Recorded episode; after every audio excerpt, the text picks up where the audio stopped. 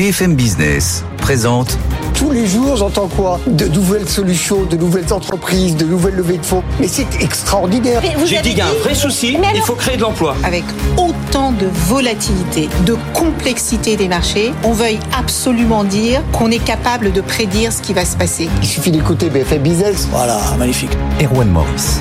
Good evening business. Tout pile 17h30 sur BFM Business. Ravi de vous retrouver ce soir en étant direct pour l'actualité économique du jour jusqu'à 19h. Avec au programme, pas de mauvaise surprise du côté de l'inflation américaine. Elle s'affiche au niveau attendu par les analystes. 4,7% hors alimentation et énergie. Elle décélère même sensiblement sur un mois. Euh, conséquence, les marchés sont restés bien orientés à la séance boursière du jour. On y revient à 18h10 avec notre invité Christopher Dembig, directeur de la recherche macro chez Saxo Bank. Là, les plateformes de streaming vidéo aussi euh, à la une avec euh, la... Elles ont désormais toutes le même objectif, à savoir la rentabilité. Disney qui publie de mauvais résultats annonce plusieurs mesures fortes pour limiter les pertes de son service Disney+. On en parle à 18h30 avec Philippe Bailly, président fondateur de NPA Conseil. Et puis c'est le nouveau terrain de jeu des labos pharmaceutiques, celui de la lutte contre l'obésité, avec le géant danois Novo Nordisk qui confirme sa place de deuxième capitalisation boursière européenne Décryptage à 18h45 avec Alice Labou, présidente de Trecento Asset Management, société de gestion spécialisée dans la santé. Voilà le programme. Pendant les 30 minutes qui viennent, le débrief de la séance boursière avec Étienne Braque. Et nous, on se retrouve à 18h. Merci beaucoup Erwan. En effet, on vous retrouve à 18h pour le journal. Dans 3 minutes, ça sera la clôture à la Bourse de Paris. Et quelle séance pour le CAC 40 qui retrouve déjà les 7400 points dans les dernières secondes de cotation. On a un indice qui gagne plus de 1,5%, 7434 points. Une séance positive également à Wall Street. Et pour cause, vous avez euh, l'inflation qui a été publiée tout à l'heure à 14h30 et qui ressort meilleur que prévu.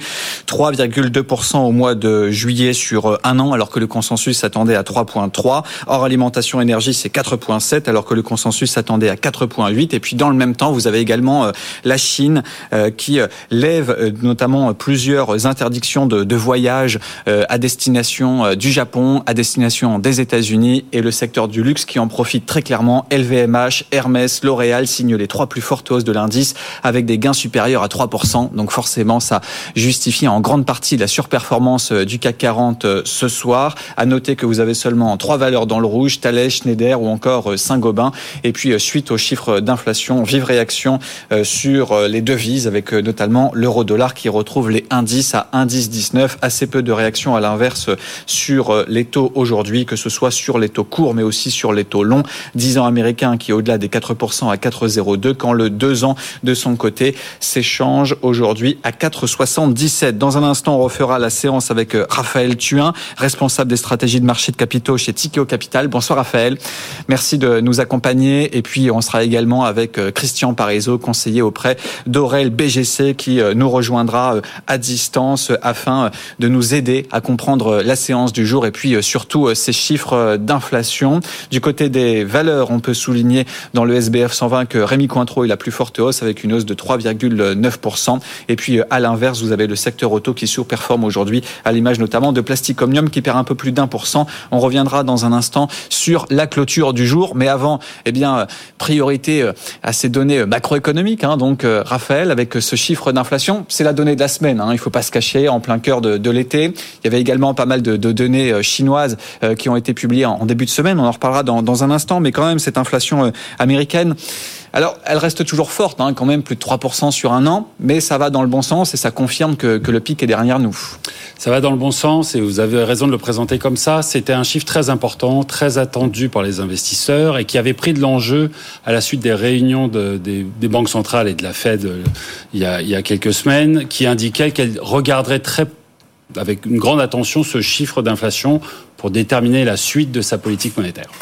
Le chiffre n'a pas surpris, il, confirme ce cycle de désinflation, il, est donc encourageant pour les investisseurs, et les investisseurs se prennent à penser que euh, peut-être que la Fed en a terminé avec ce cycle de hausse de taux, peut-être qu'effectivement elle va en tout cas faire une pause, arriver le mois de septembre. Donc ça c'est un premier élément qui est encourageant et qui justifie le rebond des marchés. Un second élément néanmoins, c'est lorsqu'on soulève le capot et qu'on regarde plus précisément les chiffres de l'inflation, on voit différentes dynamiques s'entrechoquer, dirons-nous. On a une désinflation qui est certes aujourd'hui bien ancrée dans nos économies, et elle est principalement portée par des, des dynamiques sur les prix de l'énergie, sur les prix de l'alimentaire. On a maintenant 12 mois d'une dynamique encourageante de ce point de vue-là. Euh, sur la partie sous-jacente, néanmoins, on constate que là où l'inflation sur les biens a tendance à effectivement baisser, et ça c'est encourageant. Sur les services, on est sur une photo un peu moins encourageante. Les services, c'est plus résilient, c'est moins sensible à la politique monétaire, ça met plus de temps à baisser, et le chiffre 10 jours l'a confirmé. On a encore du travail à faire sur la, dimension service. Donc on va, on, va, on va attendre avant de crier victoire, euh, et on sait que les, les, banquiers centraux seront patients, mais en tout cas le chiffre du jour va dans le sens de ce cycle de désinflation. Christian Parizeau, pour euh, compléter ce qui vient d'être dit, euh, il y a également la partie immobilier, hein, immobilière qui, qui, est importante, hein, puisque vous avez des loyers fictifs à chaque fois qui, qui sont calculés dans, dans ces chiffres d'inflation, et ça, c'est pas à négliger. Oui, alors ça reste important, hein, ces loyers et ces loyers fictifs. Euh, ce qu'il faut comprendre, c'est que sur le mois, c'est 90% de la hausse de l'indice des prix. Hein, donc euh, ça reste maintenant une, part euh, très lourde de, l'inflation aujourd'hui, et surtout dans la partie service. Hein, c'est essentiellement euh, là-dessus que s'appuie l'inflation. Pour vous donner une idée, c'est 90% sur ce mois de juillet, c'était 70% au mois de juin, et c'était à peine 60% au mois de mai. Donc ça montre que aujourd'hui, on n'aura pas de mouvement de désinflation durable aux États-Unis, et surtout un retour de l'indice des prix vers les 2%, qui est l'objectif de la Banque centrale, sans qu'on ait véritablement un retournement de ces prix, de ces loyers, euh, de ces loyers fictifs, de cette estimation de l'inflation du, coût de l'habitat. Et ça comprend aussi tout ce qui est hôtellerie, hein, naturellement, dans, dans, cet indice des prix. Alors, c'est important, ça montre deux, deux choses. Hein. D'une part, qu'on est quand même sur une inflation qui est de plus en plus concentrée, y compris dans les services, sur la partie euh, immobilière. Donc ça, c'est plutôt rassurant pour la Banque centrale américaine. Contrairement au mois précédent, on n'est pas sous une hausse généralisée des prix. On est de plus en plus sur une inflation qui reste concentrée sur un domaine, sur un, un poids important, hein, puisque euh, c'est plus de, de 25% de l'indice des prix, mais en tout cas sur cette composante immobilière. Et puis deuxièmement, ça va justement euh, justifier le discours de la Banque centrale sur le fait qu'il faut maintenir une politique monétaire durablement restrictive, dans le sens que si euh, elle baissait sa garde trop vite, si elle commençait à laisser des anticipations de baisse des taux s'installer sur les marchés, très rapidement les taux longs reculeraient très, très, de manière très importante, relançant euh, l'immobilier aux États-Unis, et ça serait malvenu puisque ça pourrait relancer l'inflation. Donc ça justifie pleinement euh, le discours que la Fed pourrait tenir en disant voilà, j'ai fait l'essentiel du chemin. Aujourd'hui, il y a quand même un beau mouvement de désinflation qui s'opère. J'ai moins de risques inflationnistes. Il est beaucoup plus concentré sur l'immobilier. Mais par contre, l'immobilier étant un élément important, et demain, si je veux passer d'une inflation à 3 vers les 2%, il faudra absolument que euh, l'immobilier ralentisse, que les prix dans l'immobilier ralentissent. Et donc, ça veut dire que je vais maintenir une politique monétaire euh, restrictive pour véritablement euh, éviter que l'inflation reparte ou reste durablement au-dessus de mon objectif. Donc, c'est une bonne nouvelle, mais ça montre encore une fois, euh, comme ça a été dit précédemment, qu'il y a du travail à faire encore euh, pour euh, limiter l'inflation. Ça justifie pleinement que les marchés anticipent un statu quo d'ici la fin de l'année, mais attention, pas forcément de baisse de taux très rapide à attendre pour les prochains mois. Oui, ce secteur immobilier, c'est intéressant, hein, car contrairement à la France, aux États-Unis, on est sur des taux variables, donc ça, change la donne pour les, emprunteurs. Mais pour l'instant, il n'y a pas d'effondrement des, prix de, de l'immobilier. Alors, il y a peut-être des cas isolés, mais pour l'instant, ça, ça tient, non, Christian Parizeau oui, alors ça tient, ça s'explique par une chose, hein, c'est qu'il n'y a pas de stock. Euh, c'est-à-dire que c'est vrai qu'on a tous en tête euh, la crise immobilière euh, de la précédente récession, de la précédente crise immobilière qui avait été particulièrement violente, mais on avait à l'époque trop construit, on avait des stocks très importants, on faisait des saisies immobilières, ce qui venait augmenter les stocks de maisons à vendre. Là, on n'est pas du tout dans ce cas de figure. D'une part, les ménages américains ne sont pas dans une situation financière telle aujourd'hui qu'on doit saisir leurs biens immobiliers, continuent de rembourser leurs biens immobiliers, donc on n'a pas un gonflement de stock lié aux saisies immobilières. Deuxièmement, on a des stocks d'immobilier dans le neuf qui sont particulièrement bas. Dans l'ancien aussi, on est sur des stocks très bas parce que beaucoup de ménages américains se sont endettés avec des taux d'intérêt très très bas. Donc aujourd'hui, c'est très compliqué pour eux de revendre leur maison et de racheter une nouvelle maison avec des taux d'intérêt qui ont monté, donc avec un coût du crédit beaucoup plus élevé. Et donc, ils n'ont pas un pouvoir d'achat aujourd'hui qui leur permet euh, de changer de maison. Donc, on a du coup des stocks dans l'ancien qui restent particulièrement bas. Et donc, dès que les taux d'intérêt rebaissent un petit peu, vous redonnez du pouvoir d'achat aux ménages et immédiatement, les ménages euh, vont acheter une maison et on l'a vu récemment quand les taux hypothécaires s'étaient un petit peu reculés, ça relance immédiatement l'immobilier, donc ça relance à la hausse les prix de l'immobilier. Donc ça, c'est un élément que doit prendre en compte la Banque centrale. On ne sort pas d'une période de surinvestissement, d'excès dans l'immobilier aux États-Unis, et donc l'immobilier peut repartir aussi vite qu'il a ralenti actuellement, et, et ça explique en partie la résilience des prix de l'immobilier et en partie le fait qu'ils doivent être très prudents parce que ça peut redémarrer très très vite euh, sur l'immobilier aux États-Unis. Donc euh, oui, oui, ça incite la Fed à tenir une politique entre guillemets durablement restrictive parce qu'ils n'ont pas le choix, sinon l'immobilier va repartir très très vite aux États-Unis. Oui, Raphaël Thuin, c'est vrai que ces chiffres vont dans le sens de la Fed, hein, probablement une pause au mois de septembre, mais uniquement une pause, hein, c'est-à-dire que il faut pas euh, exclure d'autres hausses de taux à, venir, et puis surtout, il faut pas se dire ça y est, il y aura des, des baisses de taux en fin d'année. Il faut se méfier, effectivement, et la Fed l'a dit clairement, elle se considère dans une politique aujourd'hui qui est suffisamment restrictive compte tenu des données macroéconomiques actuelles, mais elle a aussi précisé qu'elle elle était maintenant dépendante de ces données économiques et qu'elle déciderait sa politique monétaire basée sur ces données. Donc effectivement, on est aussi sur des scénarios où potentiellement l'inflation pourrait repartir. Ce cycle de désinflation actuel, c'est important de, de constater qu'il est finalement assez fragile. On l'a dit, il a été beaucoup porté par la baisse des coûts de l'énergie, la baisse des coûts alimentaires. Ça, ce sont des données volatiles qui sont d'ailleurs dépendantes de facteurs très exogènes la géopolitique, le temps qu'il fait, le climat, les températures cet hiver vis-à-vis du gaz. Donc, quantité de données qui peuvent varier dans le temps. Et là, on sort de 12 mois de désinflation euh, sur, sur les matières premières, dirons-nous en général, qui pourraient ne pas perdurer euh, encore très longtemps. Et on l'a vu, pardon, depuis euh, le mois de mai-juin, on a quand même un pétrole qui a pris plus de 10 dollars. Donc, il ne faut pas négliger aussi tout cela dans, dans l'inflation qui, d'un mois sur l'autre, aura un impact. Tout à fait. Donc, on, on sent qu'il y a une certaine fragilité sur ce cycle côté, côté matières premières. On l'a dit, la désinflation sur le segment des biens est maintenant bien engagée et c'est une bonne chose. Sur le segment des services, elle est beaucoup plus incertaine. Euh, elle reste euh, robuste, cette inflation. On peut considérer qu'elle représente environ 70-80% de l'inflation aujourd'hui. Et, et, et, ce cycle de désinflation sur les services, il doit être confirmé. Les services, c'est moins sensible aux politiques de taux d'intérêt. C'est plus sensible à la robustesse du marché du travail à un moment où oui, le marché du travail continue de, performer. Donc on n'est pas encore sur euh, des territoires de, confiance absolue sur ce cycle de désinflation. La Banque centrale l'a dit, elle sera patiente et les investisseurs feraient bien de, l'être aussi. Et pas de réaction sur le marché obligataire, hein. c'est quand même assez notable suite à, ces publications de, chiffres d'inflation parce que c'est une semaine importante aussi aux, États-Unis avec euh, plusieurs dizaines de milliards de, bons du Trésor là qui, qui vont être souscrits. Oui, alors vous avez raison de le mentionner, c'est un, un, buzz aujourd'hui sur le marché qui se fait de, de, plus en plus euh, fort, de plus en plus important. Les taux d'intérêt, évidemment, euh, sont influencés par la dynamique d'inflation et ce que potentiellement les politiques monétaires pourraient pourrait euh, nous conduire dans, dans, les mois qui viennent. Mais de plus en plus se pose la question de la soutenabilité de la dette dans nos économies la soutenabilité de la dette publique, mais aussi privée. On est sur des économies qui se sont beaucoup endettées ces dernières décennies et en particulier depuis le Covid. Et aujourd'hui, on se pose la question dans un univers où les taux remontent de la capacité de nos économies à maintenir des, des stocks de dette élevés, à payer des intérêts qui continuent d'augmenter. Une des conséquences de, ce questionnement, ça a été la dégradation de la note des États-Unis par Fitch la semaine dernière.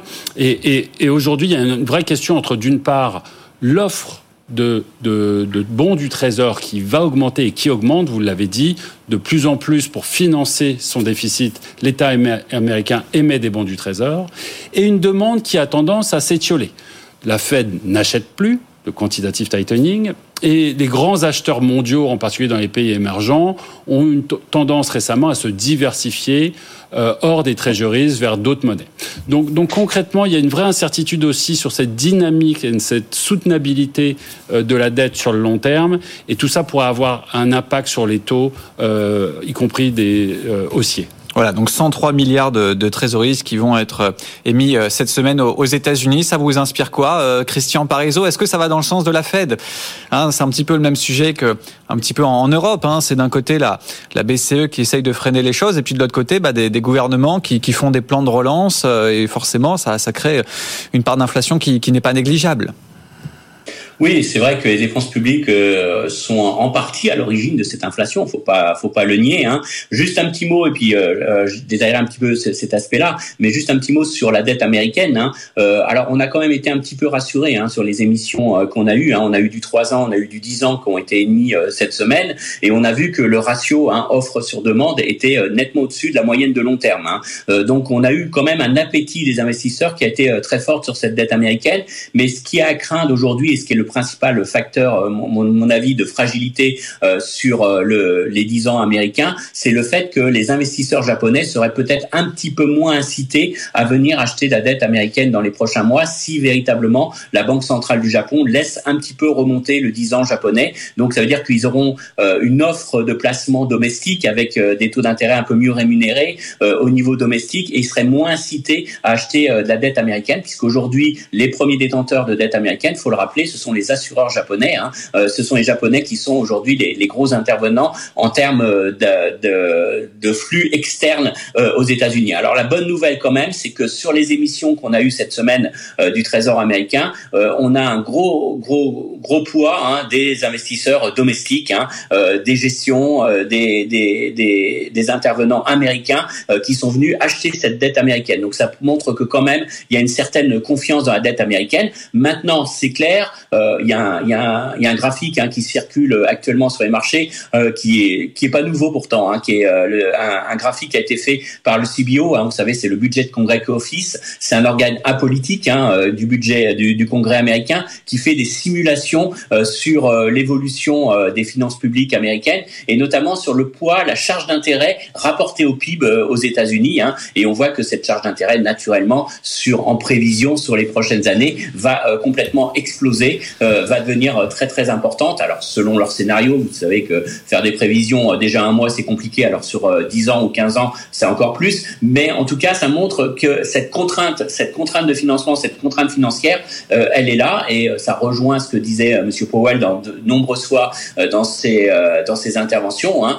c'est que la Fed joue son rôle, mais il est aussi du, rôle des politiques américains de vouloir limiter un peu ce déficit public américain, de venir euh, à une politique budgétaire beaucoup plus rigoureuse. Alors malheureusement, on sent que pour l'instant, c'est pas totalement euh, dans le sens que va euh, l'histoire, hein, puisqu'on voit que les politiques américains, pour l'instant, se, se, bagarrent plus pour faire une surenchère sur les subventions pour aider le secteur des semi-conducteurs, pour aider à la réindustrialisation, plutôt que véritablement commencer à envisager une réduction des déficits publics. Mais en tout cas, aujourd'hui, ça reste quand même un vrai problème et le signal ne pourra provenir que des marchés, euh, suivant le niveau d'endettement auquel pourra emprunter l'État américain, si c'est soutenable ou non, euh, ça sera le seul moyen véritablement de limiter ces dépenses publiques. En tout cas, pour l'instant, aujourd'hui, ça se passe plutôt bien. On est plutôt rassuré euh, par les dernières émissions. Ce soir, on aura une émission de 30 ans, on va voir si ça se passe bien. Mais a priori, on est quand même assez rassuré malgré la dégradation de Fitch. On reste encore sur un appétit des investisseurs qui reste très fort pour la dette américaine. Voilà, ça c'est le cas des États-Unis. Et puis il nous reste un peu moins de, de 5 minutes. Hein. Le, temps passe très vite, mais il faut aborder le, le cas chinois parce que c'est quand même euh,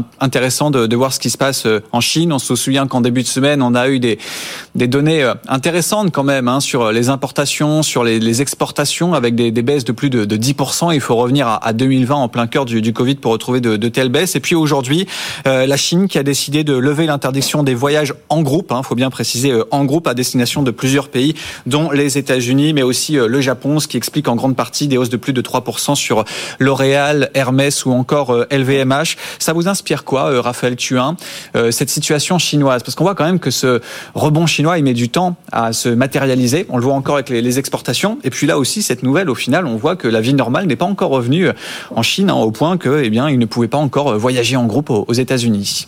Oui, les, données récentes sur la Chine interpellent un petit peu. Hein. Ça fait plusieurs mois que la croissance chinoise déçoit. Alors on est dans le contexte chinois, on sera probablement à plus de 5% de croissance cette année, mais on reste sur des, déceptions depuis le printemps. Euh, vous l'avez mentionné, les chiffres des importations et des exportations sont en forte baisse. Euh, on a aussi une dynamique sur le, marché de l'immobilier chinois qui continue d'être très compliqué. C'est un marqueur important du marché chinois, c'est un cinquième du PIB, l'immobilier. Il est aussi très présent dans l'épargne euh, des, Chinois. Et, ce marché, depuis deux ans, ne, cesse de baisser en valeur. On voit aussi des promoteurs, des promoteurs immobiliers en, grande difficulté, y compris parmi les, plus gros. Donc une dynamique sur l'immobilier qui continue à, à, inquiéter. Et c'est rajouté à cette photo peu encourageante en termes de dynamique économique une problématique de déflation. Euh, qui s'installe peu à peu en Chine, avec des prix à la production et des prix à la consommation qui sont maintenant en baisse. Donc là, on a une équation économique qui est un petit peu complexe. Euh, il est un peu tôt pour en tirer des conclusions trop hâtives, mais les plus angoissés, les plus anxieux sur le marché commencent à tirer des parallèles avec ce qu'on a vu au Japon pendant les décennies précédentes, un potentiel cycle de déflation avec un consommateur chinois et des entreprises chinois qui sont peu confiantes, qui aujourd'hui sont marquées par les baisses du prix de l'immobilier d'une part, un parallèle avec ce qui s'est passé au Japon aux années 90, des niveaux de dette dans l'économie qui sont très Et aujourd'hui, le, potentiel pour l'investissement à la consommation de rester en berne dans un contexte assez, assez difficile. Donc on va surveiller ça. C'est évidemment très important pour les, les, économies mondiales, pour la cote des marchés, y compris européens. On sait que la dépendance des indices européens et de l'indice français à la Chine et à la santé de la Chine est importante. Et on va regarder ça d'un œil plutôt inquiet. En tout cas, les dernières données économiques n'ont pas été très encourageantes. Christian Parizeau, comment vous regardez euh, cette nouvelle hein, par rapport à la réouverture des, frontières pour, euh, pour les voyages euh, pour les, groupes chinois et puis aussi ces, ces données d'exportation qui, on le rappelle, ont été publiées en, début de semaine en, en forte baisse, moins 12, moins 13% pour les, les importations-exportations? Oui, euh, je pense que la Chine souffre de beaucoup d'éléments euh, très négatifs et on voit que les autorités chinoises euh, déjà ont peur de faire un vrai plan de relance hein, parce qu'ils nous l'auraient déjà annoncé. On regarde les statistiques. S'ils voulaient faire un, plan massif de relance, on sent, il semble vraiment très prudent. Alors il y a plusieurs éléments parce que d'une part dans ce ralentissement chinois, il y a un effet très clairement de, de, la politique de la politique menée par les États-Unis. Hein. si vous regardez, il y a un graphique qui, qui l'illustre très bien. Si vous regardez le poids des exportations chinoise dans les importations totales américaines, vous voyez un effondrement. Hein. C'est euh, maintenant les États-Unis importent plus euh, du Mexique, de l'Inde, d'autres pays d'Asie, mais ont vraiment aujourd'hui cette guerre commerciale commence à vraiment pénaliser euh, la Chine et donc pénalise forcément hein, son activité manufacturière qui se retrouve en excès de capacité de production, ce qui, ce qui, ce qui implique hein, ces pressions très fortes sur les prix domestiques. Donc, premier élément, il y a un choc, mais un choc qui est lié quand même à cette guerre commerciale. Et euh, finalement, la baisse euh, des exportations chinoises n'était pas liée qu'à un effet Covid, était liée euh, aussi peut-être à ces hausses de droits de douane américaines, à cette volonté des, des entreprises américaines de diversifier leurs sous-traitants et de ne plus dépendre que de la Chine. Donc tout ça commence à vraiment pénaliser la, la, la, croissance chinoise. Et puis, il y a un deuxième problème auquel fait face la Chine, c'est un problème beaucoup plus structurel, hein, c'est cette crise sur l'immobilier chinois, une crise qu'on nous promet de court terme. Le gouvernement nous avait annoncé des mesures pour relancer l'immobilier chinois. Et puis on s'aperçoit que c'est loin d'être résolu. Hein. On a encore un promoteur chinois qui a fait euh, défaut sur sa dette euh, cette semaine. Hein. Euh, donc on a encore des tensions très fortes à ce niveau-là. On s'aperçoit que les ménages chinois sont très impactés par cette crise immobilière. Ça joue sur leur comportement de consommation. Et puis dernier point, on voit ce taux de chômage très élevé chez les jeunes. Hein. On, on, avait encore ce matin, pas plus tard que ce matin, la presse chinoise qui montrait l'exemple de jeunes chinois qui après leurs études, retourner dans leur campagne, dans leur zone rurale, parce qu'ils trouvaient pas d'emploi euh, en ville. Hein. Euh, donc on voit qu'il c'est un vrai phénomène, que c'est un vrai élément aujourd'hui qui pèse sur la société chinoise. Donc entre une société qui vieillit, un crack immobilier, un choc sur ses exportations et euh, finalement des risques sociaux. Donc on est quand même sur pas mal d'inquiétudes à avoir sur la Chine pour les prochains mois. Et je pense que là, il va falloir regarder ça de très près. Alors le gouvernement chinois, il essaye de relancer. Il ne faut pas croire qu'il n'a pas mis en place des mesures. Hein. Je vous prends juste un chiffre. Hein. 7,5%, c'est le taux de croissance euh, des dépenses dans les investissements euh, dans tout ce qui est infrastructure. Donc il a déjà investi, il essaie déjà de relancer la machine, mais on voit que ça fonctionne pas si bien que ça. Et je pense que s'ils sont modestes dans leur communication, dans leur fameux plan, c'est que justement ils sentent que c'est difficile de relancer la machine et ils voudraient pas euh, montrer une sorte de faiblesse en disant on a essayé de relancer, on n'y est pas arrivé. Donc pour l'instant, le gouvernement chinois officiellement nous dit qu'il fait tout ce qui est utile et tout ce qui sera nécessaire pour relancer l'économie, mais on voit que ça s'annonce quand même beaucoup plus complexe que les fois précédentes et que là, on accumule aussi bien des chocs structurels que des chocs conjoncturels, ce qui fait qu'on peut attendre peut-être de, mauvaises nouvelles autour de la Chine. En tout cas, ça s'annonce beaucoup plus compliqué que les fois précédentes où il suffisait que la Chine annonce un plan de relance massif pour qu'on élimine un peu toutes les craintes sur la croissance chinoise. Là, je pense qu'on est dans une situation un peu plus complexe que d'habitude. Merci beaucoup, Christian Parizeau. Merci de nous avoir accompagnés ce soir. Je rappelle que vous êtes économiste, conseiller auprès d'Aurel, BGC. Merci de, nous avoir accompagnés. Merci également à Raphaël Qui était avec nous ce soir en plateau, responsable des stratégies de marché de capital chez Tikeo Capital. Je vous rappelle la clôture à la Bourse de Paris, plus 1,5%. Le CAC 40 qui retrouve les 7400 points, grâce notamment au secteur du luxe, qui gagne plus de 3% ce soir à la clôture, 7433 points. Le tout avec un volume d'échange qui revient au niveau habituel, un peu plus de 3 milliards d'euros échangés ce soir dans l'indice parisien. Dans un instant, le journal de 18h, et puis on se retrouve comme tous les soirs cet été à partir de 17h30 pour refaire la séance. Très bonne soirée. BFM Business présente tous les jours, j'entends quoi? De nouvelles solutions, de nouvelles entreprises, de nouvelles levées de fonds. Mais c'est extraordinaire. J'ai dit qu'il y a un vrai souci, il faut créer de l'emploi. Avec autant de volatilité, de complexité des marchés, on veuille absolument dire qu'on est capable de prédire ce qui va se passer. Il suffit d'écouter BFM Business. Voilà, magnifique. Erwan Morris. Good evening business. Il est un tout petit peu plus de 18h. Soyez les bienvenus si vous nous rejoignez. On est en direct sur BFM Business pour l'actualité de la journée et de la soirée. Ensemble jusqu'à 19h, donc en direct, avec au programme l'inflation américaine. Sans mauvaise surprise, elle s'affiche au niveau attendu par les analystes à 4,7% hors alimentation et énergie. Les marchés ont plutôt bien réagi, hein, orientés dans le vert à la clôture ce soir.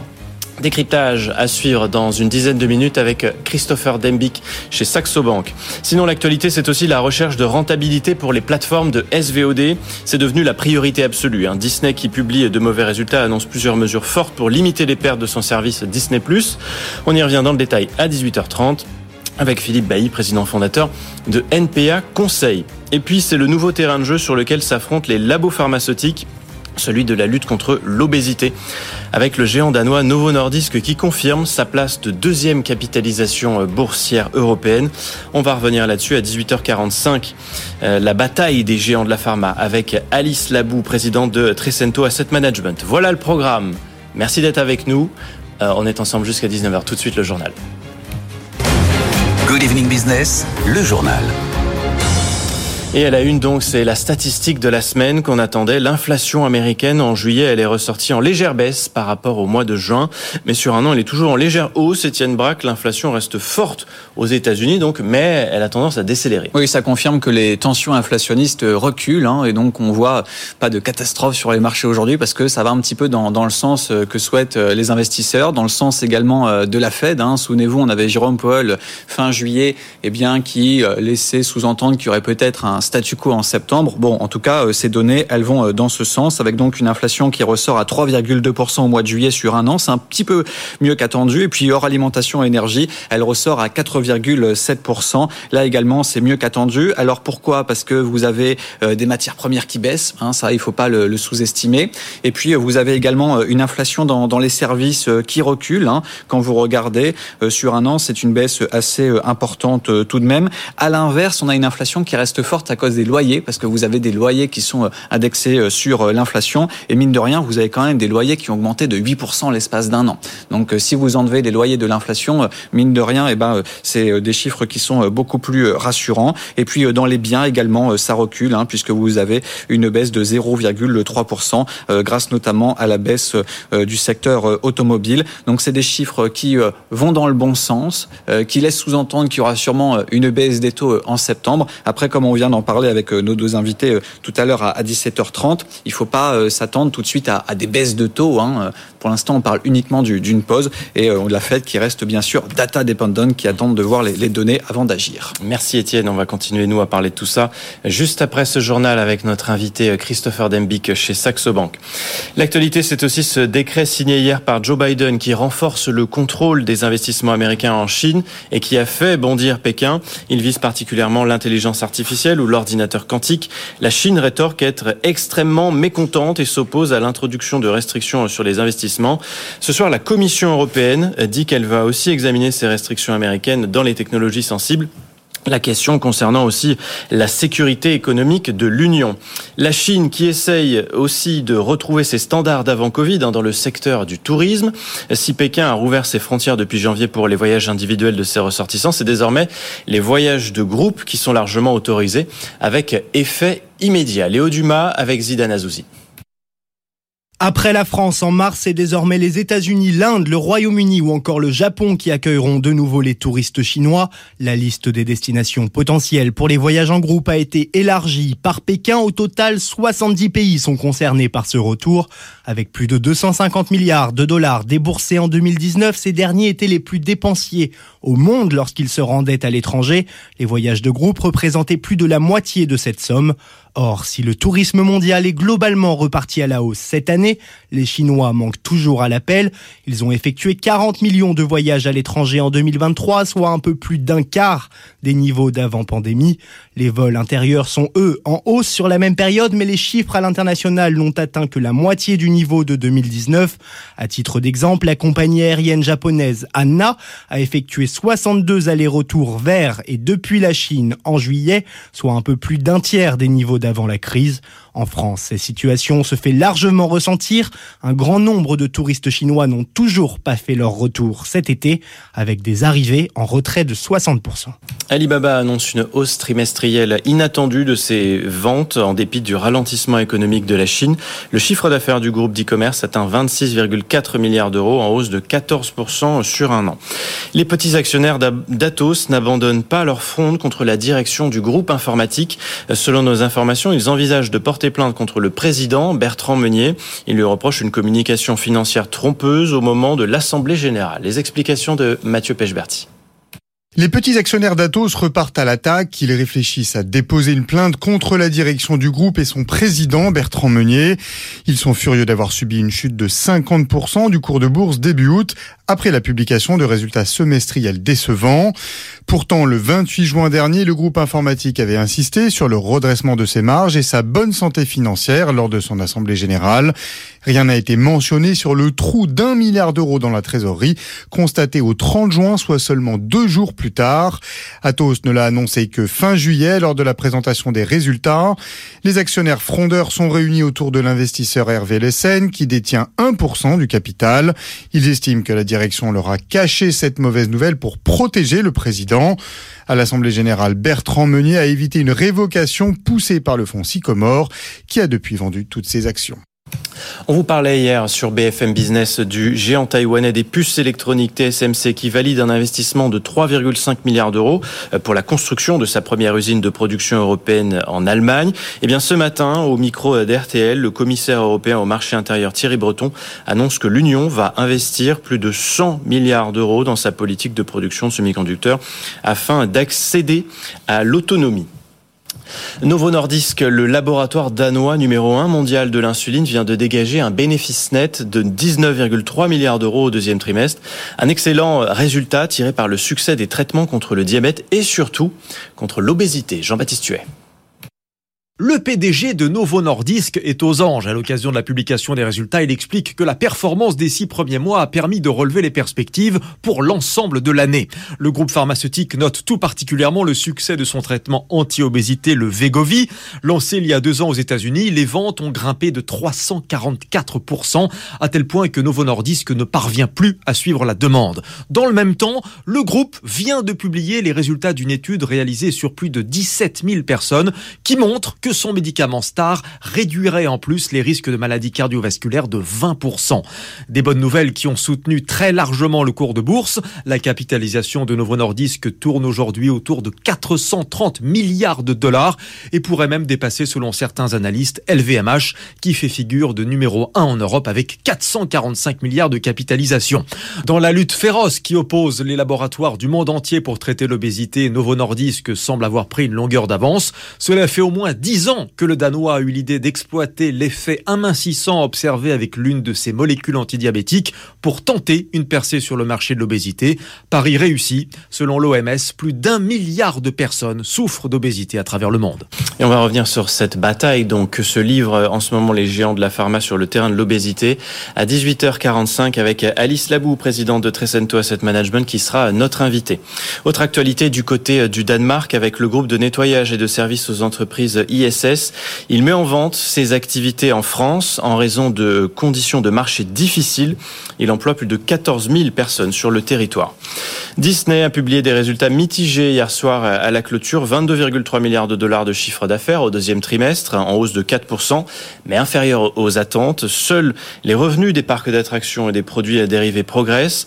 Rappelé euh, aux commandes l'an dernier, Bob Iger a plusieurs pistes pour améliorer ses résultats. Laura Cambo.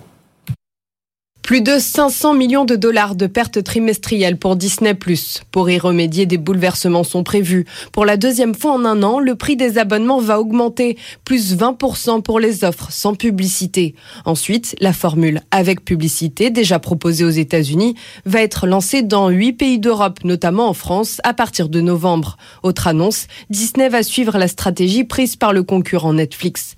Dès l'an prochain, resserrement de la vis sur le partage des mots de passe. Autant de techniques pour augmenter la rentabilité de la plateforme. Et pour financer le virage vers le streaming, Bob Iger n'hésite plus. Il déclare envisager des grandes manœuvres comme la vente de ses chaînes, notamment d'ABC. Pour le réseau de chaînes sportives ESPN, le groupe étudie des partenariats stratégiques, une manière de faire entrer du cash pour poursuivre la mue de Disney. Car Bob Iger ne cesse de le marteler, il ne s'agit pas de savoir si, mais quand les programmes sportifs passeront entièrement au streaming. Et on reviendra à 18h30 sur ces leviers d'action qu'ont les acteurs du streaming vidéo pour parvenir à la rentabilité avec Philippe Bailly, président fondateur de NPA Conseil. Deliveroo réduit fortement sa perte sur un an au premier semestre. Elle est quasiment divisée par deux à 96 millions d'euros grâce à des baisses de coûts. Pour autant, la société de livraison de repas annonce une baisse du nombre de commandes. Le Royaume-Uni prévoit d'accueillir un sommet international sur la sécurité énergétique au printemps prochain à Londres, annonce du ministre britannique de l'énergie à nos confrères de Événement pour euh, tenter d'éviter une nouvelle crise énergétique comme celle euh, qui avait suivi l'invasion russe de l'Ukraine en 2022. Le plus grand bateau euh, de croisière au monde est sur le point d'être achevé. Ça se passe en Finlande, long de 365 mètres. L'icône des mers a été commandée par Royal Caribbean qui doit le mettre à flot en 2024. Propulsé au gaz naturel liquéfié, le GNL, c'est l'un des navires les plus modernes au monde. Zidane Azouzi. Avec cette piscine, son parc, ses boutiques et sa patinoire, ce paquebot a des allures de petite ville. D'un tonnage de 250 000 tonnes, soit 5 fois la taille du Titanic, il peut transporter près de 10 000 personnes et sillonnera bientôt les Caraïbes en partance de Miami. Un travail de longue haleine, souligne Tim Meyer, PDG du constructeur naval Meyer Turku. Nous avons consacré beaucoup d'heures d'ingénierie à l'optimisation de tous les systèmes de bord. Il y a tout à bord, vous avez le traitement de l'eau, vous avez des saunas, vous avez les cuisines, vous avez les cabines. Il faut aussi de la lumière, de l'électricité, et combiner tous ces systèmes ensemble et les optimiser. Mais aussi, bien sûr, mettre en place de nouveaux systèmes. Nous avons la propulsion en GNL, donc il y a deux grands réservoirs à bord. Il y a aussi d'autres technologies qui font de ce navire l'un des plus modernes au monde.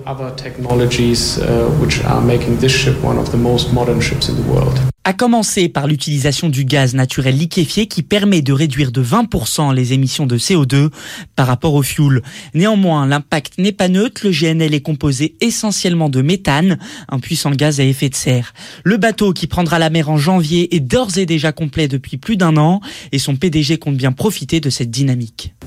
Je pense que ce que nous constatons positivement aujourd'hui, après la levée des restrictions et l'apaisement de la situation, c'est que le marché revient en force. Aujourd'hui, le secteur des croisières se relève. Avec 31,5 millions de passagers prévus cette année, le niveau d'avant la pandémie sera déjà dépassé.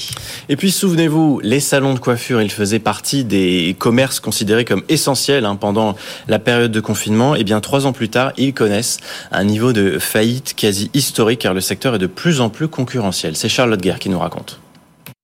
Baisse de prix, suppression de postes, extension des horaires de travail, les salons de coiffure tentent le tout pour le tout pour ne pas mettre la clé sous la porte. Dans le 11e arrondissement de Paris, le salon de Nicolas Waldorf, coiffeur et célèbre influenceur, est en grande difficulté. Ça a été trois mois euh, à, moins de la moitié des objectifs. Donc euh, à un moment, j'ai fini à moins 40 000 euros avant même de payer les salaires. Moi, je me paye pas depuis un an et demi. Hein. Sur les quasi 70 000 salons de coiffure en France, 602 sont en situation de défaillance au premier semestre. C'est une hausse de 181% par rapport à il y a deux ans, un pic qui pourrait dépasser celui de 2015. La faute à une concurrence de plus en plus forte, surtout dans les villes moyennes et les métropoles, selon le président de l'Union nationale des entreprises de coiffure, Christian Doré il y a trop de salons de coiffure en France. Il faut que le marché se régule. C'est incroyable. La France, à côté de l'Angleterre, on est trois fois plus de salons de coiffure. Avec les hausses du coût de l'énergie et une baisse du pouvoir d'achat des ménages, les trésoreries des salons de coiffure s'effondrent, à quoi s'ajoutent des dettes. Près d'un salon sur dix doit encore rembourser son PGE accordé pendant la crise du Covid. 18h16 sur BFM Business. Restez avec nous. Tout de suite, on reparle de l'inflation américaine. Good Evening Business. Actu, expert, débat et interview des grands acteurs de l'économie. Et donc pas de mauvaise surprise hein, finalement du côté de, de l'inflation américaine. Elle s'affiche au niveau attendu par les analystes à 4,7% hors alimentation et énergie. Elle décélère sensiblement sur un mois, de juin à juillet. Conséquence, les marchés ben, sont restés et restent encore bien orientés à la séance boursière aujourd'hui. On analyse tout ça avec notre invité qui nous rejoint. Bonjour Christopher Damic. Bonjour. Merci d'être là, directeur de la recherche macroéconomique chez Saxo Bank. Euh, des publications conformes aux attentes. Bon, voilà, ça a rassuré tout le monde. Ça rassure Finalement, dans tous les cas, il n'y avait pas un enjeu qui était énorme, puisqu'on avait le processus de désinflation aux États-Unis qui est quand même très bien amorcé depuis plusieurs mois. Si on regarde un indicateur qui est extrêmement important, c'est de regarder notamment l'évolution de l'inflation. Or, justement, la composante qui est adossée à l'immobilier, les loyers, vous en parliez précédemment. Et c'est un bon indicateur pour vraiment connaître cette tendance au niveau de l'inflation. Et on voit que finalement, ça a été plat depuis le mois de mars. Donc, il n'y a pas effectivement une tendance vraiment inquiétante. C'est un indicateur d'ailleurs que la Réserve fédérale va regarder de plus près. Outre l'indice des prix à la consommation, qui est l'indicateur qu'on parle en règle générale. Vous avez aussi beaucoup d'indicateurs du côté de la réserve fédérale qui sont un tout petit peu plus précis, qui permettent de savoir qu'est-ce qui est structurel, qu'est-ce qui est conjoncturel. Et ce qui est assez intéressant, c'est que l'intégralité de ces indicateurs, on en a quasiment une dizaine, vont tous dans le même sens. On est vraiment sur un processus de désinflation. Mmh. Donc il y a un succès d'une certaine manière de la politique monétaire américaine qui a voulu bien sûr faire baisser l'inflation. On y est. On n'est pas arrivé. Il y a encore un peu de chemin, mais objectivement, il y a assez peu de doute sur le fait qu'on arrivera tôt ou tard à cette fameuse cible proche de 2%. Vous le disiez, Christopher, si on exclut donc le logement au mois de juillet. Là, les prix de base, ils ont baissé de 0,1%. Euh, L'inflation annuelle, elle s'établit sans les calculs, mais enfin, si on prend les mêmes, les mêmes données, les mêmes bases, 2,5%, ce qui signifie que la, la Fed est plus très loin de son objectif de stabilité des prix. Complètement. Ça fait déjà quelques mois où on était à peu près sûr qu'on y arrivait. Euh, là, c'est la confirmation, puisque vous savez, en économie, on peut avoir aussi des épiphénomènes sur un mois. Là, quand même, ça fait plusieurs mois où on voit que la tendance est vraiment très, très limpide. Donc, pour la réserve fédérale, l'enjeu, il est finalement relativement faible. On sait très bien que c'est pas de savoir est-ce qu'on va avoir une poursuite du cycle de durcissement monétaire très longtemps, parce que ça ferait pas sens. C'est plutôt savoir est-ce qu'on aura une hausse de taux supplémentaire, un peu la dernière hausse en cas de sécurité.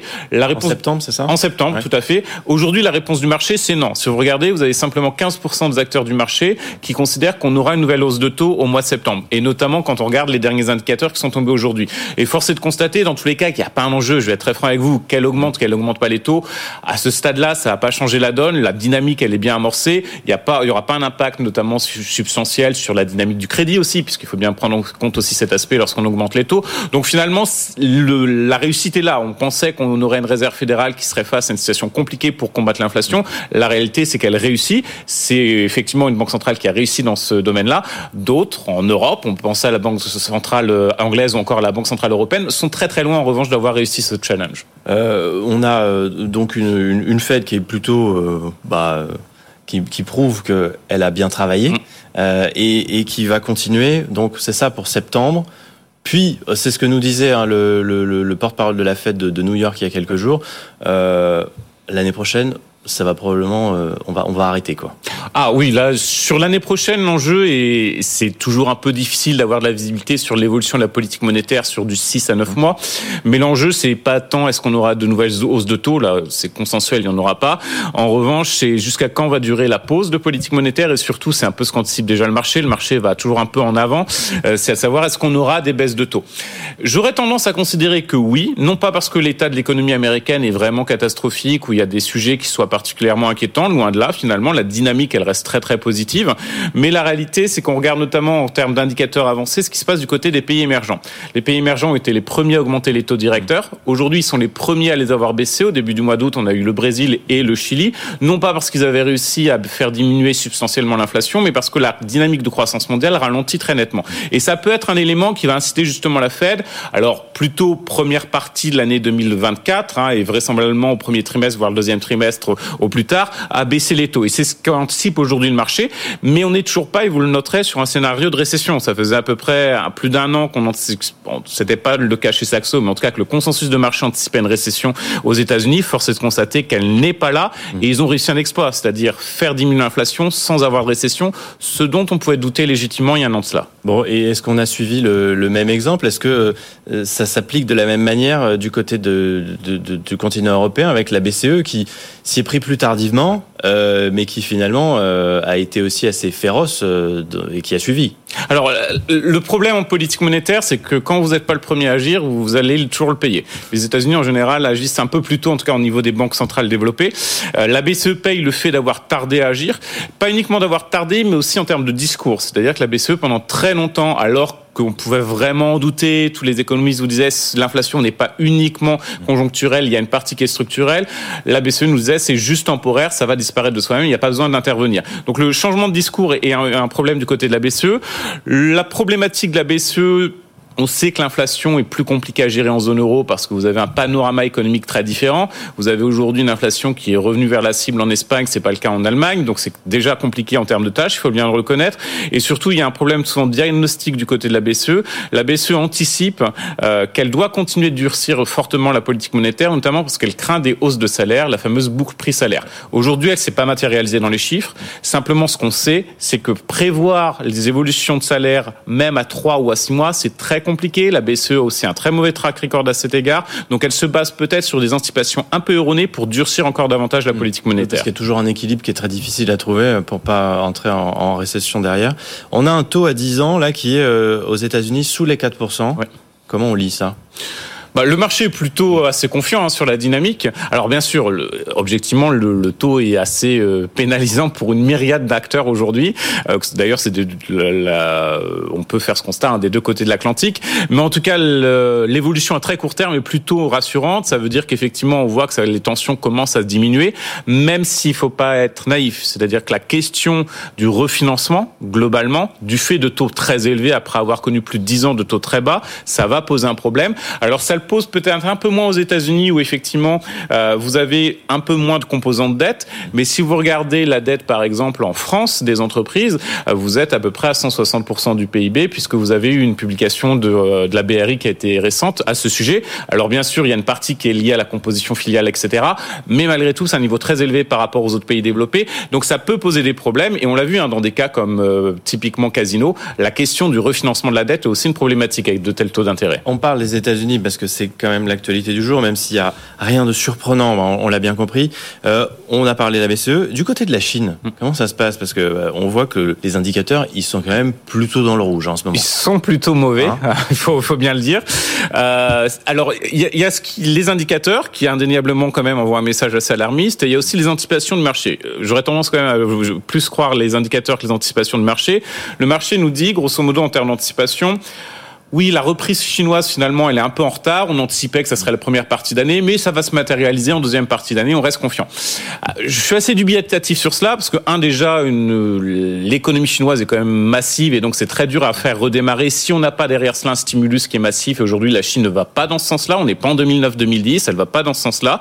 Et de l'autre côté aussi, vous avez, on l'a vu encore, il y a toujours cette problématique de dette en Chine qui est très importante. Vous avez eu encore une agence de notation, je crois c'est Fitch, qui a dégradé de 3 trois crans assez substantiellement un des gros acteurs dans le domaine de l'immobilier. Alors c'est pas un effondrement brutal, mais tout ça, cette restructuration du secteur immobilier chinois qui est massif, qui est un moteur de croissance en Chine extrêmement important, bien évidemment, ça a un coût sur la croissance sur du très long terme. Et ça, ça comprime. Vous rajoutez dans le, à cela aussi, bien sûr, que le coût du travail chinois augmente et pour beaucoup d'entreprises, c'est un sujet. Les questions géopolitiques, on a vu que beaucoup d'entreprises choisissent de ne plus investir en Chine du fait justement de craintes euh, avec la situation à Taïwan. Donc ça fait une myriade d'éléments qui font que la dynamique chinoise est quand même plutôt négative. Et de mon point de vue, ce sera pas le relais de croissance que certains investisseurs anticipent. Il faut plutôt rester à l'écart de la Chine aujourd'hui parce que dans tous les cas, il y aura peu de visibilité à court terme. C'est quand même marrant comment les discours changent d'une année sur l'autre parce que à, la fin du Covid, la Chine c'était euh, l'exemple à suivre, euh, celui qui réussissait, qui exportait, qui vendait des masques, qui qui, qui avait les les, les, les, principes actifs pour faire les médicaments. Euh, finalement, les, les, situations peuvent aussi se retourner assez vite en fonction de, de la géopolitique. Ah complètement. Euh, la Chine reste toujours ce, ce, vivier, notamment en termes de terres rares, et mmh. ça, on ne pourra pas le changer, bien évidemment. Euh, mais en revanche, quand on cherche à investir et quand on est une entreprise, je pense que les dernières années, et pas uniquement d'ailleurs la question russe, mais vous avez la Covid aussi qui a beaucoup joué, la question euh, plus globale risque est devenu partie intégrante. Et aujourd'hui, effectivement, être fortement exposé à la Chine, notamment dans le domaine des chaînes d'approvisionnement, ça pose un problème. Du fait simplement de ce qui s'est passé avec la Covid, mais certains anticipent à tort ou à raison, et ça pourra peut-être ne jamais se matérialiser, un conflit entre Taïwan et la Chine. Donc, dans tous les cas, ces thématiques-là reviennent et nécessitent d'avoir un peu des plans hors sec au niveau des entreprises. Et ça, ça va être quand même un élément qui est assez prégnant. Il y a eu un réveil quand même des grandes entreprises à cet égard, après un peu une sorte de mondialisation un peu BA, où on se disait que malgré tout, c'est le business qui domine, on se rend compte que des considérations géopolitiques peuvent jouer aussi. Oui, qu'on peut pas mettre tous ses œufs dans le même panier, comme, comme beaucoup l'ont fait aussi pendant longtemps. Alors, peut-être pas très grave pour les, très grands groupes. Mm. Euh, on pense au luxe notamment, où ils n'ont pas été ébranlés.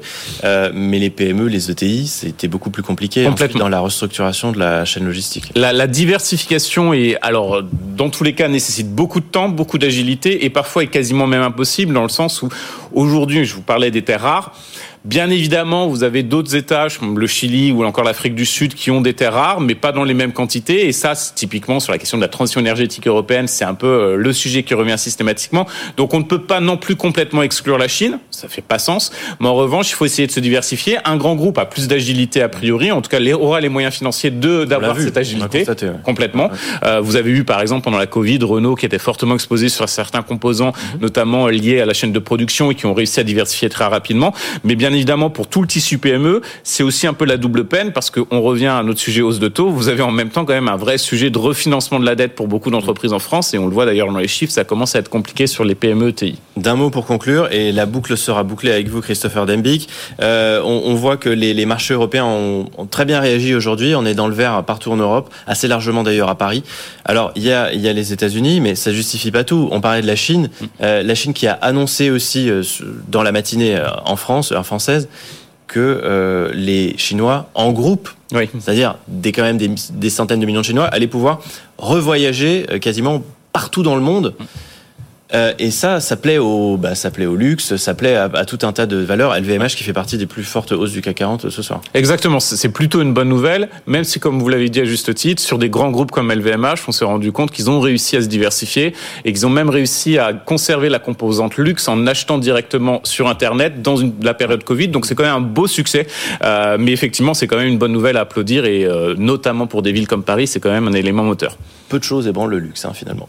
Ah, c'est une valeur refuge indéniable. Je pense que peu importe le prix, euh, force est de constater que ça reste des valeurs solides dans le portefeuille. Merci infiniment d'avoir été avec nous, Christopher Dembic, en plateau euh, sur BFM Business au cœur de l'été. Je rappelle que vous êtes directeur de la recherche macroéconomique chez Saxo Bank. Vous restez avec nous dans un instant. Il sera 18h30. On va se retrouver pour le rappel des titres. À tout de suite.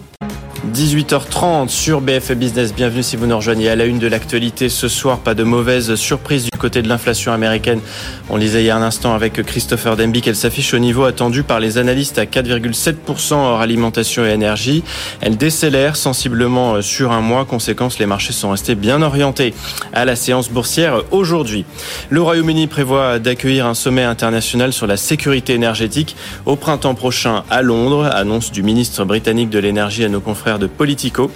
L'événement euh, s'attachera à éviter une nouvelle crise énergétique comme celle qui euh, avait suivi l'invasion russe de l'Ukraine en 2022. On vous parlait sur BFM Business du géant taïwanais des puces électroniques TSMC qui euh, valide un investissement de 3,5 milliards d'euros pour la construction de sa première usine de production européenne en Allemagne. Ce matin, au micro de nos confrères d'RTL, le commissaire européen au marché intérieur Thierry Breton annonce que l'Union va investir plus de 100 milliards d'euros dans sa politique de production de semi-conducteurs afin d'accéder à l'autonomie. Alibaba annonce une hausse inattendue de ses ventes trimestrielles en dépit du ralentissement économique de la Chine. Le chiffre d'affaires du groupe d'e-commerce atteint 26,4 milliards d'euros en hausse de 14% sur un an. Le géant danois de la pharma Novo Nordisk en pleine forme, le numéro 1 mondial de l'insuline dégage un bénéfice net de 2,6 milliards d'euros au deuxième trimestre en hausse de 46%. En début de semaine, son traitement contre l'obésité a bénéficié d'une étude clinique positive. On y revient à 18h45 avec Alice Labou, présidente de Trecento Asset Management, société de gestion spécialisée dans la santé.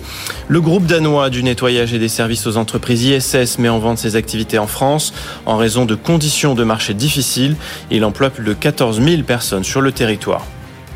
Deliveroo réduit fortement euh, sa perte sur un an au premier semestre. Elle est quasiment divisée par deux à 96 millions d'euros grâce à des baisses de coûts.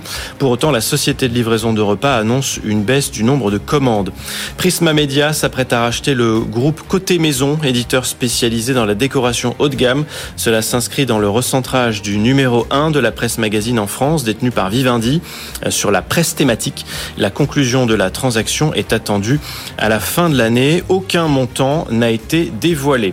Et puis, on apprend ce soir que la CDAO a ordonné l'activation de sa force d'intervention après le coup d'État du 26 juillet au Niger, euh, selon donc ce soir un communiqué à l'issue du sommet organisé par l'organisation. Good Evening Business. Actu, expert, débat et des grands acteurs de l'économie. Fini de jouer pour les géants du streaming vidéo à la demande, en dehors de Netflix, qui est aujourd'hui le seul à gagner de l'argent sur le, sur le secteur. Les autres qui sont déficitaires se mettent à muscler euh, désormais leur modèle de financement. Bonsoir Philippe Bailly. Merci beaucoup d'être euh, en ligne avec nous, président fondateur de NPA Conseil, cabinet de conseil stratégique sur la transformation numérique. Euh, voilà, c'est fini, hein, les abonnements à 7 ou 8 euros, comme c'était le cas par exemple bah, pour Disney+, justement en 2019. Ce sont des formules qui ont permis d'attirer très vite bah, un très grand nombre d'abonnés curieux aussi de, voir émerger ce nouveau service. Mais dans la durée, ce qu'on voit, Philippe Bailly, dites-moi si, vous pensez le contraire, mais c'est que ça ne tient pas. C'est pour ça qu'on assiste à des hausses successives de prix en ce moment. Bah pour reprendre une, une expression qu'on aime bien en bourse, les arbres ne montent pas jusqu'au ciel. Et effectivement, on peut pas éternellement dépenser davantage dans les contenus, euh, sortir plus de 500 nouvelles séries par an aux États-Unis, maintenir des abonnements extrêmement bon marché, rajouter une grosse touche de marketing pour pousser ces abonnements et avec tout ça faire une équation euh, financièrement rentable. Mais ça, ça fait déjà euh, une bonne année que les Américains l'ont compris. Le, le, coup de tonnerre et le révélateur, ça avait été en, en avril 2022 la première baisse du nombre d'abonnés de Netflix et ça avait valu un peu un, un rappel à l'ordre pour l'ensemble du secteur.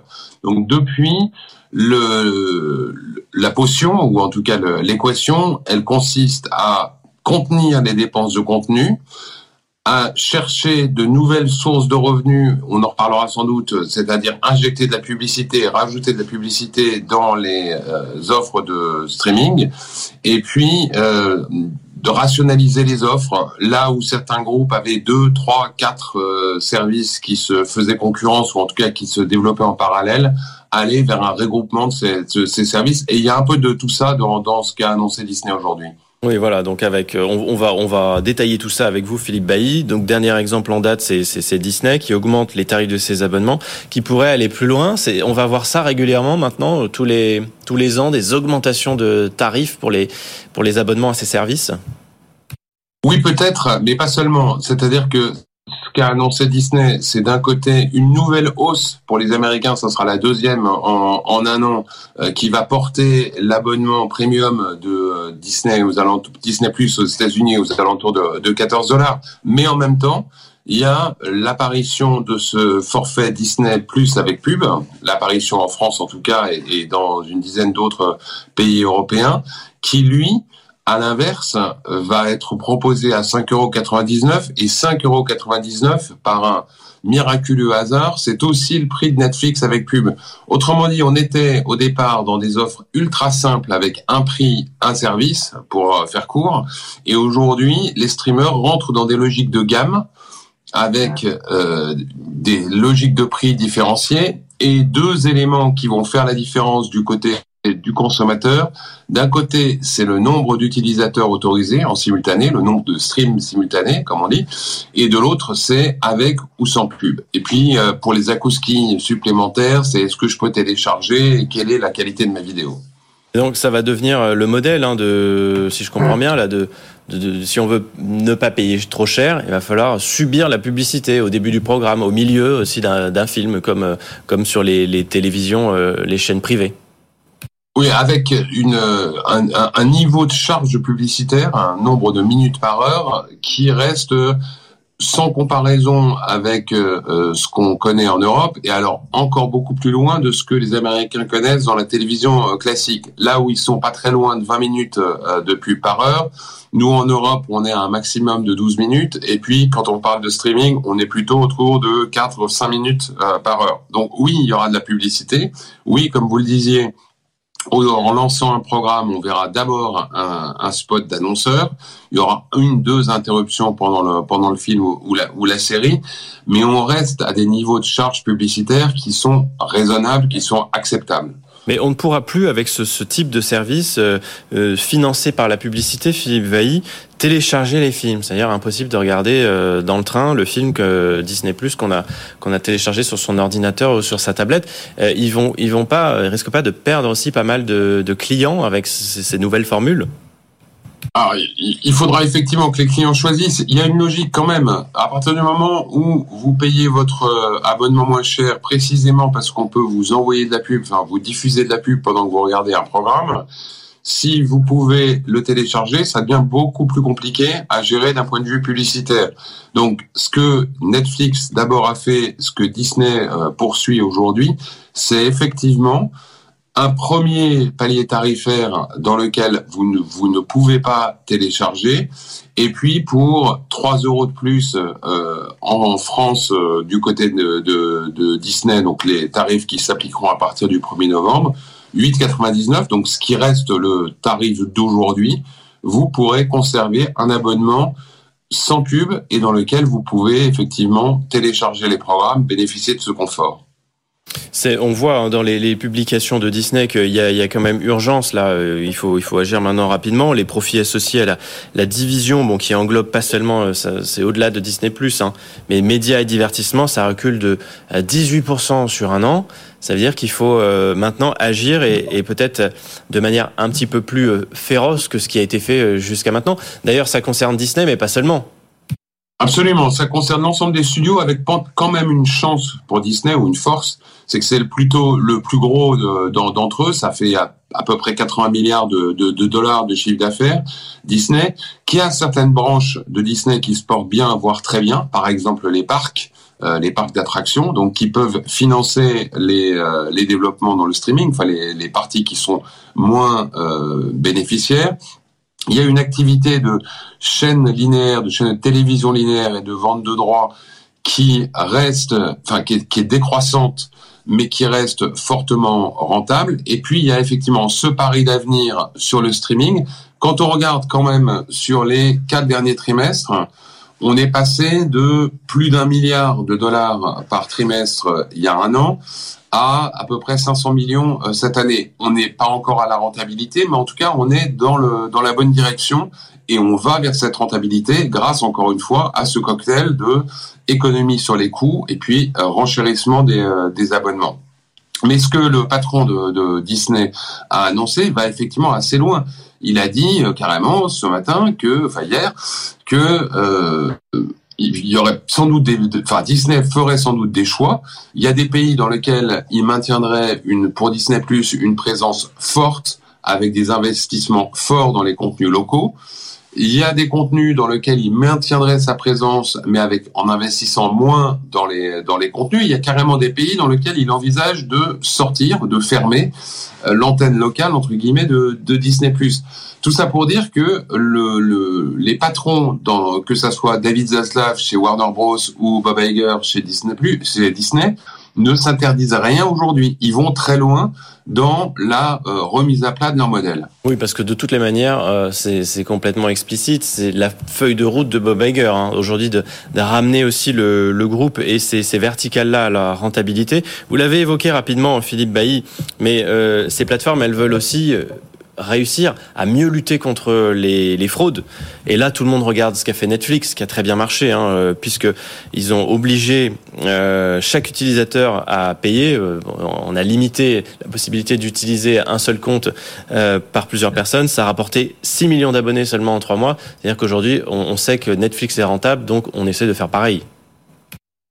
Ouais, absolument. Et c'est d'autant plus vrai que quand vous segmentez votre gamme d'abonnements, euh, donc ce que les streamers font aujourd'hui, quand dans le cas de, Disney, vous pourrez demain rester abonné à 8,99€ en France, mais avec deux flux au lieu de quatre aujourd'hui, et qu'à côté on vous propose un abonnement à 11,99€ qui vous permet de conserver ces quatre flux, pour que cette différence fasse un sens, pour que vous soyez effectivement incité à aller plutôt vers le forfait le, plus onéreux, bah, il faut que euh, y ait cette carotte, mais qu'il y ait aussi une forme de bâton entre guillemets, c'est-à-dire que le que le groupe lui-même ait les moyens de savoir si vous allez respecter le contrat ou si vous allez partager les codes à, à droite ou à gauche. Et par exemple prendre un forfait qui donne droit à quatre flux, mais dont vous partageriez le coût avec plusieurs de, vos amis. Donc oui, ils ont confirmé ce matin que euh, c'était un sujet euh,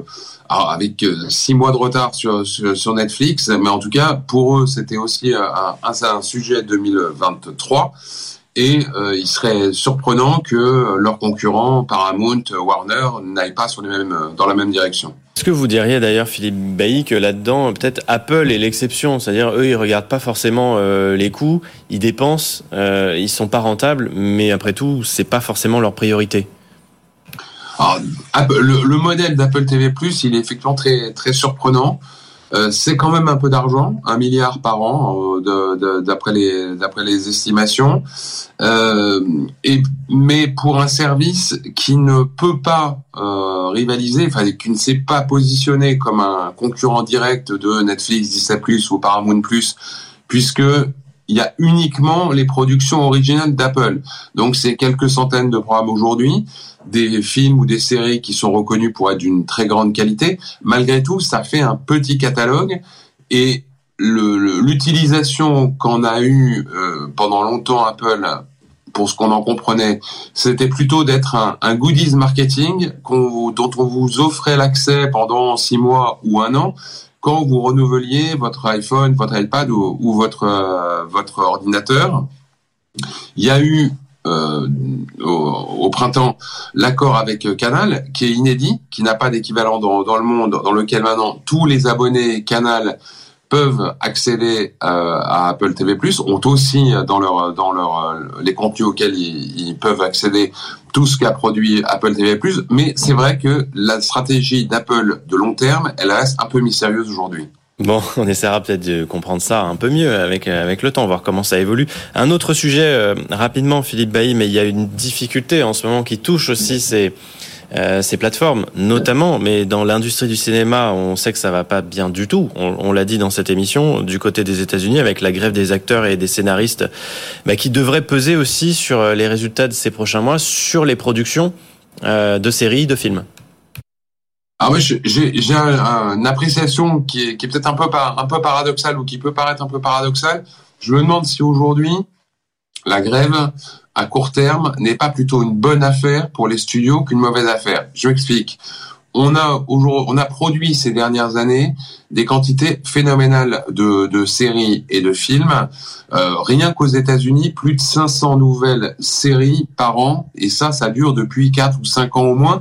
Et ça veut dire que vous, moi ou même le plus télévore ne peut pas prétendre avoir tout vu, puisqu'il faudrait y passer 6 mois par an en ne faisant que ça 24 heures euh, sur 24 pour regarder la, production de, cette année. Autrement dit, il n'y a pas de pénurie de contenu et de, de, contenu récent, de contenu frais. D'autre part, l'arrêt la, de la production, il est euh, il est récent. Ça veut dire qu'il y a encore des choses qui vont sortir, qui sont prêtes à sortir, et que les studios de toute façon, les streamers étaient un peu revenus ces derniers mois ou années sur la la tendance enfin, ou le, le, la pratique consistant à tout mettre en ligne le même jour. Pourquoi? Parce que ce jour-là, vous grillez, entre guillemets, en une soirée, plusieurs dizaines de millions de dollars, euh, voire au-delà de la centaine de millions de dollars d'investissement que vous avez réalisé sur la série. Et il faut à nouveau proposer la semaine, la semaine suivante de, de la nouveauté. Donc on est revenu plutôt à des sorties égrenées, un épisode ou deux épisodes euh, par semaine à la mode ancienne de, la télévision.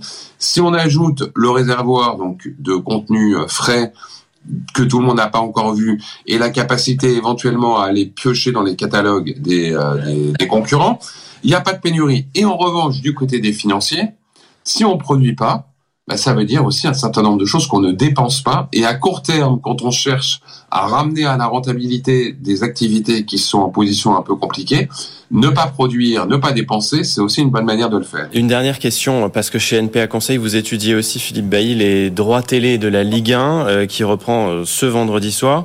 L'appel d'offres pour la, période 2024-2028 va être lancé euh, à la rentrée. La Ligue 1 qui espère tirer un milliard d'euros par saison de la vente des, droits télévisés. C'est trop optimiste au regard de vos dernières études que vous avez menées?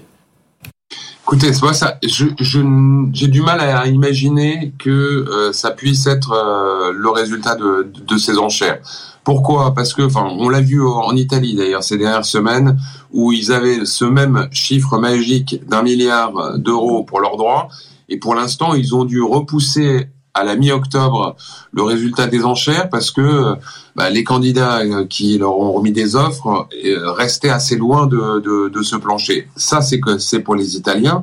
Si on regarde du côté français, il y a un championnat dans lequel on a des équipes qui, qui brillent assez peu au niveau européen pour rester en niveau d'euphémisme, duquel, un championnat duquel un certain nombre de stars sont partis Messi, euh, et j'arrête là la liste, mais on, peut avoir d'autres noms, euh, d'autres noms en tête. Donc un produit qui ne s'est pas forcément valorisé.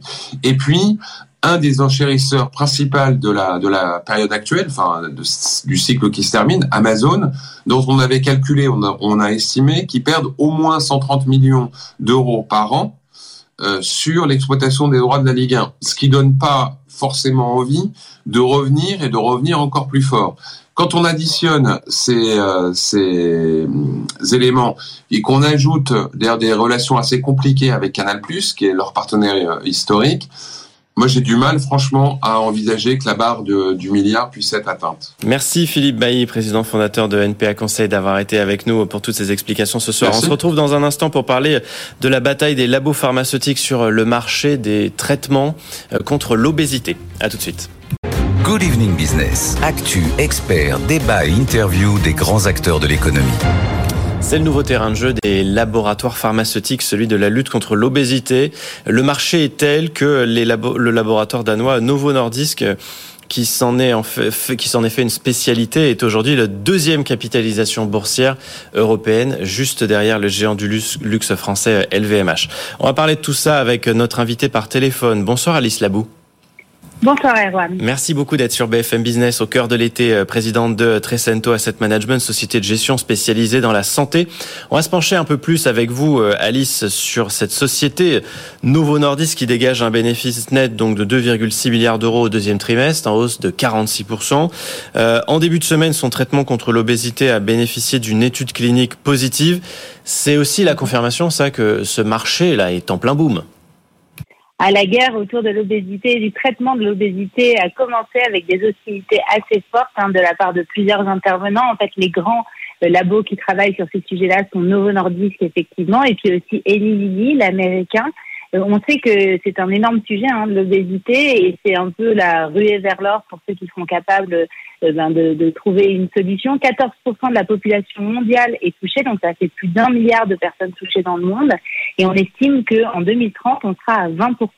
Donc c'est énorme et ça a un impact à la fois sur le financement de la santé, mais aussi un impact sur bah, le PIB. On estime que en fait le PIB mondial a été réduit de 2,4% en 2020 à cause de l'obésité et ce sera 2,7% en 2030. Du coup, évidemment, on attendait avec impatience cette étude SELECT, mais comme vous le savez, depuis plusieurs mois déjà, vous avez énormément de détournements, euh, euh, comment dire, de, médicaments anti-diabète qui ont été euh, mis en place et qui ont été, en fait, certaines personnes utilisent ce médicament anti contre le diabète pour réduire l'obésité ou leur obésité ou pour réduire leur poids. On a même vu Elon Musk faire l'apologie d'un des traitements de Novo Nordisk.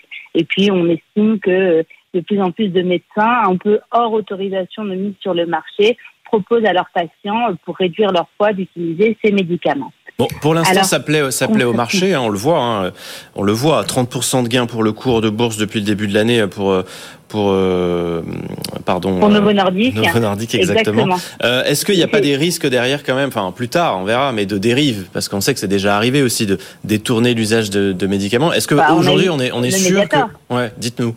On a eu l'affaire du médiateur, effectivement, il y a plusieurs années où on avait détourné un médicament qui, avait, qui traitait les problèmes cardiovasculaires pour faire perdre du poids. Alors là, concrètement, pourquoi est-ce que ça a autant monté? C'est parce que cette fameuse étude Select publiée il y a, deux jours a démontré qu'en fait, des patients, donc ils ont pris des patients qui souffraient d'obésité et aussi d'une maladie cardiovasculaire, mais qui n'avaient pas de diabète, donc pas d'antécédent de diabète.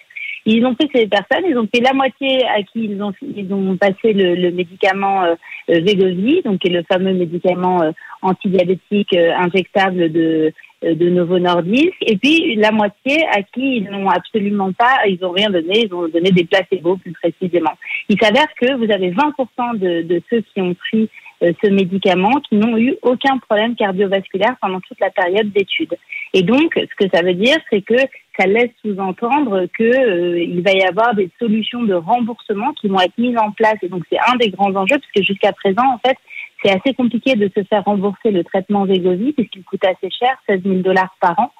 Euh, et donc, on estime que cette étude va euh, permettre, en tout cas, des avancées en matière de remboursement et, euh, effectivement, bah, peut-être des autorisations de mise sur le marché pour les gens obèses, alors qu'avant, c'était que pour les diabétiques. Hmm. Quand on regarde le cours de bourse, Alice Labou, euh, on est à peu près là autour de 30 milliards de dollars de capitalisation qui, sépare LVMH de Novo Nordisk. LVMH qui est la première capitalisation boursière européenne. Vous imaginez, vous, qu'un jour un laboratoire européen comme celui-ci, ce danois, euh, puisse devenir numéro un? Bah écoutez, compte tenu de, de la croissance de l'obésité dans le monde à cause de la sédentarisation des populations, à cause de la mauvaise alimentation euh, et puis bah, de, de la, la, diminution de l'activité physique euh, des, des, des, personnes euh, dans le monde, je pense qu'il n'est pas impossible que si Novo Nordisk arrive à, à, démontrer petit à petit que ces traitements vont faire maigrir les gens et pas seulement euh, régler les, enfin traiter, on va dire, le diabète. Oui, évidemment. Est-ce qu'il y a plus de gens qui achètent des sacs à main ou plus de gens qui ont envie de maigrir? C'est ça la question. En, en, tout, en, tout, cas, le marché valorisera sans aucun doute la croissance d'un business potentiel et on sait que le traitement de l'obésité est vraiment euh, euh, est vraiment un des grands enjeux de la santé publique mondiale. Il y a c'est vrai une, une bataille, ouais, une bataille des laboratoires pharmaceutiques qui s'est ouverte sur ce marché des traitements contre l'obésité avec un nombre de cas de ces maladies, vous disiez, qui a augmenté. Il a triplé hein, dans le monde depuis 1975 selon l'Organisation mondiale de la santé. Au-delà de ce laboratoire danois Novo Nordisk, est-ce qu'il y en a d'autres qui sont en train de se démarquer en ce moment sur ce secteur? Oui, alors déjà vous avez Eli Lilly, donc qui est en fait euh, donc un très grand laboratoire pharmaceutique américain. D'ailleurs, on attend euh, là dans pas très longtemps euh, une étude sur leurs médicaments anti-obésité parce que donc d'ailleurs un des grands enjeux pour Novo Nordisk, ça va être de réussir à fournir les médicaments. On a vu sur les dernières études qu'ils n'arrivaient pas à produire suffisamment. Donc peut-être que ça peut être une opportunité pour Eli Lilly. Et puis on a eu très récemment l'introduction en bourse de Allurion. Alors Allurion, peut-être que certains ont déjà vu euh, en France de plus en plus de euh, cliniques ou d'établissements, on va dire, de bien-être ou de pour la chirurgie esthétique propose cette solution. c'est comme une petite capsule en fait que vous introduisez dans l'estomac, donc par la bouche, et qu'on gonfle avec 500 ml d'eau. Et en fait, bah, du coup, ça remplit votre estomac et ça fait que vous mangez moins. Et au bout de quatre mois, bah, ça, ça disparaît dans le corps. et on peut perdre, alors ils estiment qu'on peut perdre entre 10 et 15 kilos en 16 semaines, donc en 4 mois, avec euh, une plateforme d'accompagnement, avec de l'intelligence artificielle, des médecins. Donc vous avez eu l'introduction en bourse de ce titre sur les, le marché américain euh, le 2 août. Alors ça a fortement baissé au moment de l'introduction, ça a perdu 25%, donc c'est peut-être une opportunité. Bon, le prix est assez élevé, hein, donc le, le, le, price earning ratio, donc le, le nombre de fois où on paye le résultat net de la société est à 40, donc c'est assez élevé. Donc en fait, les deux grands, les deux, voilà, pardon, excusez-moi, les, les, deux grands, les, deux grands concurrents aujourd'hui, euh, enfin c'est surtout Eli Lilly et Novo Nordisk hum. qui, Juste d'un mot, est-ce qu'on est en train de rebattre les cartes des majors de la de la pharma avec ce ce, ce phénomène là de l'obésité qui est de plus en plus euh, important et que tout le monde, en tout cas de plus en plus de laboratoires veulent être présents euh, sur ce sujet? Alors, vous avez raison, ça a un impact sur trois segments de la, santé. Donc, le premier, c'est tous les géants de la cardio, c'est-à-dire tous ceux qui font euh, des stents, euh, qui font euh, des cœurs artificiels, enfin, qui règlent les problèmes, donc c'est du matériel médical en cardiologie. Il s'appelle Medtronic, Boston, Edwards. En fait, ça a baissé en bourse au moment où l'étude a été publiée. Bon, moi, je pense qu'il y a c'est peu probable qu'il y ait vraiment un impact à court moyen terme parce que bon de, dire que oui il va y avoir 20% des gens qui utilisent ce médicament antidiabétique qui vont euh, avoir moins de problèmes cardiovasculaires. C'est pas pour autant qu'il n'y a pas de problème cardiovasculaire dans le monde, donc il faudra toujours euh, des géants de la cardio. Ça, c'est le premier impact sur les cartes qui peuvent être battues. Ensuite, vous avez aussi, pour tout ce qui est contrôle glycémique, vous savez, toutes les, euh, ce qu'on appelle les pompes à insuline mhm. ou les pancréas intelligents, en fait, qui, qui prennent toute la journée en continu donc le, le, le, niveau glycémique des patients. On dit que bah, s'il y a moins d'obésité, et bah, il y a moins de diabète. S'il y a moins de diabète, il y a moins d'utilisation de ces dispositifs. Donc ça peut avoir un impact, bien sûr. Hmm. Et pour finir, vous avez l'impact sur tous ceux qui font de la chirurgie bariatrique. Vous savez, quand on fait les opérations, euh, les anneaux gastriques euh, et autres, euh, néanmoins, ça reste la solution, disons, la plus viable à long terme pour les patients qui sont traités pour de l'obésité. Hmm. Donc oui, ça rebat un peu les cartes, mais je crois que ça va pas être très violent. Merci beaucoup pour cette analyse et votre décryptage au cœur de l'été. Merci d'avoir été avec nous, Alice Labou, présidente de Trecento Asset Management. Vous restez avec nous, on se retrouve dans un instant pour le journal de 19h. Il est déjà 19h, on va être un tout petit peu en retard. À tout de suite. Good Evening Business. Actu, expert, débat et interview des grands acteurs de l'économie.